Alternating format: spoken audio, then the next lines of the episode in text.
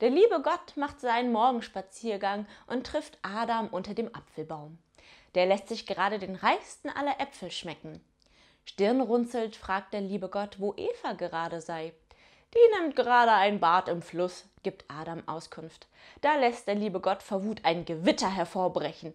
Ist die denn wahnsinnig? Den Geruch kriege ich doch nie wieder aus den Fischen raus.